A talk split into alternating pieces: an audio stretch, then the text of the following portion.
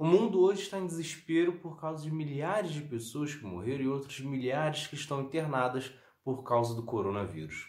Tudo isso por causa de uma doença sem vacina.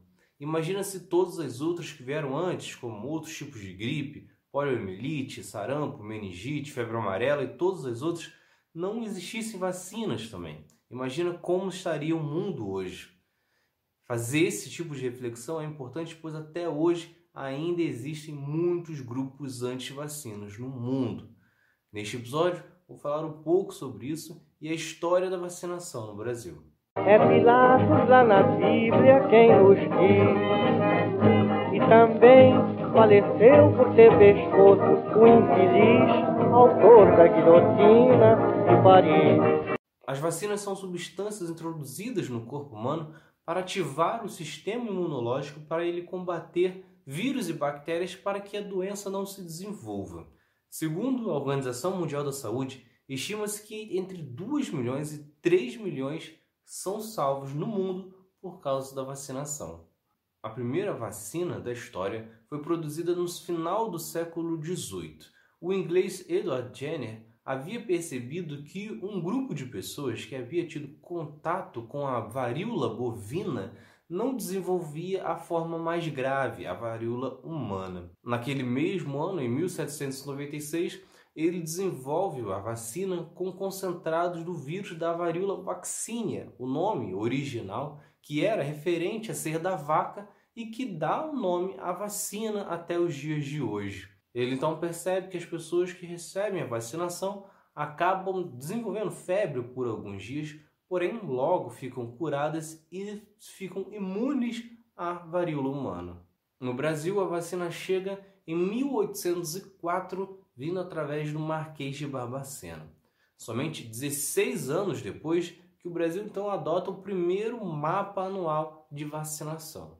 Só que só vai ficar familiarizado para boa parte dos brasileiros mesmo em 1904, quando Oswaldo Cruz implementa a vacinação obrigatória, que acaba gerando a revolta da vacina, que já falei aqui em outro episódio, e que ocorre por causa do número de pessoas insatisfeitas com esta obrigatoriedade.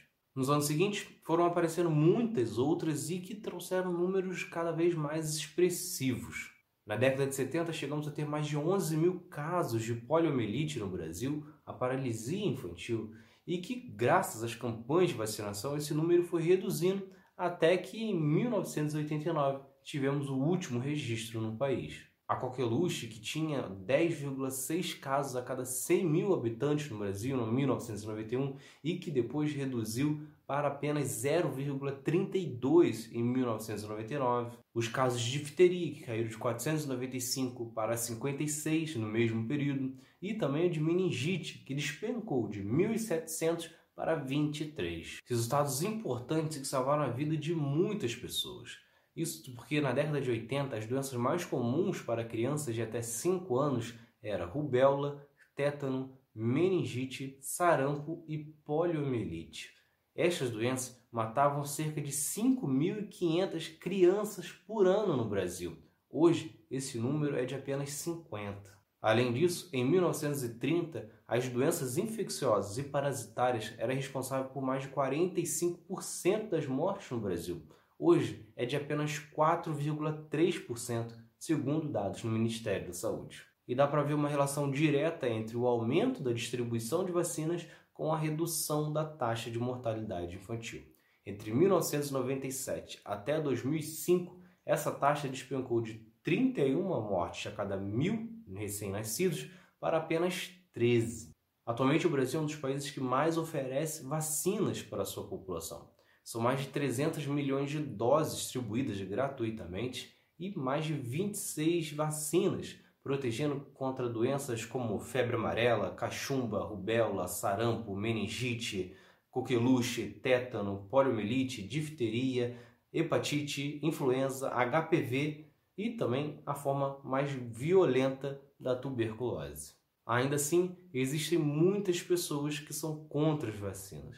Ao longo da história, diversas teorias já motivaram pessoas a terem este posicionamento, como, por exemplo, questões religiosas ou até mesmo teorias de que as vacinas existem para exterminar parte da população. Só que nos últimos anos isso foi muito influenciado porque em 1998 a revista Lancet publicou um artigo em que ligava a vacina tríplice viral ao autismo. Alguns anos depois, descobriu-se que o médico autor do artigo recebia de advogados que buscavam compensações por danos vacinais.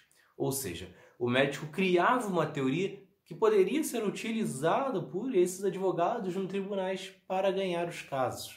No período até descobrirem isso, muitos estudos e pesquisas já haviam comprovado que não existe qualquer ligação entre a vacina e o autismo. No entanto, mesmo com o artigo também sendo excluído e o autor processado, o estrago já estava feito. Afinal, muitas pessoas começaram a replicar esta tese até os dias de hoje e fizeram com que muitas pessoas começassem a ser contra as vacinas e ocorresse uma redução da vacinação tanto na Inglaterra como em outros países. E isso resultou na volta de doenças que antes estavam controladas, como por exemplo o sarampo, que disparou tanto na Europa quanto nos Estados Unidos e no Brasil. Somente aqui foram mais de 10 mil casos em 2018 de uma doença que tem vacina. Outra crítica que é feita é que isso ataca a liberdade individual.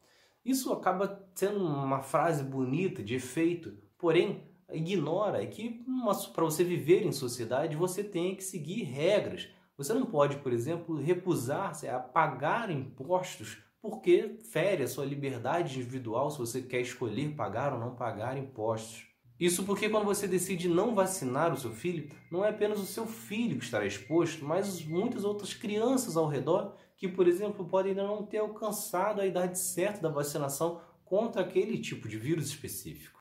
No Brasil, uma pesquisa do Ministério da Saúde de 2014 apontou que a média de vacinação era de 81,4%, só que entre os ricos era de apenas 76,3%. Este número mais baixo entre os ricos, que possuem mais acessos e recursos, indica exatamente a quantidade de pessoas de classe alta que são contra a vacinação. E as pessoas que são contra as vacinas não tem ideia do processo burocrático que existe para que elas sejam aprovadas e entrem em circulação. São mais de 500 testes entre garantir a segurança e também a eficácia. Segundo dados da Organização Mundial da Saúde, esse processo leva em média cerca de 10 a 15 anos, devido exatamente a este processo longo e que muito estudado. Atualmente, os órgãos apontam que as reações às vacinas são de febre, dores no corpo e vômitos, e ainda assim isso acontece em casos raros. Então é isso. Se vocês gostaram, se inscrevam, ativem as notificações e continuem acompanhando. Tem mais outro lado da história. E se você quiser checar as fontes, basta acessar outroladodahistoria.com. Valeu!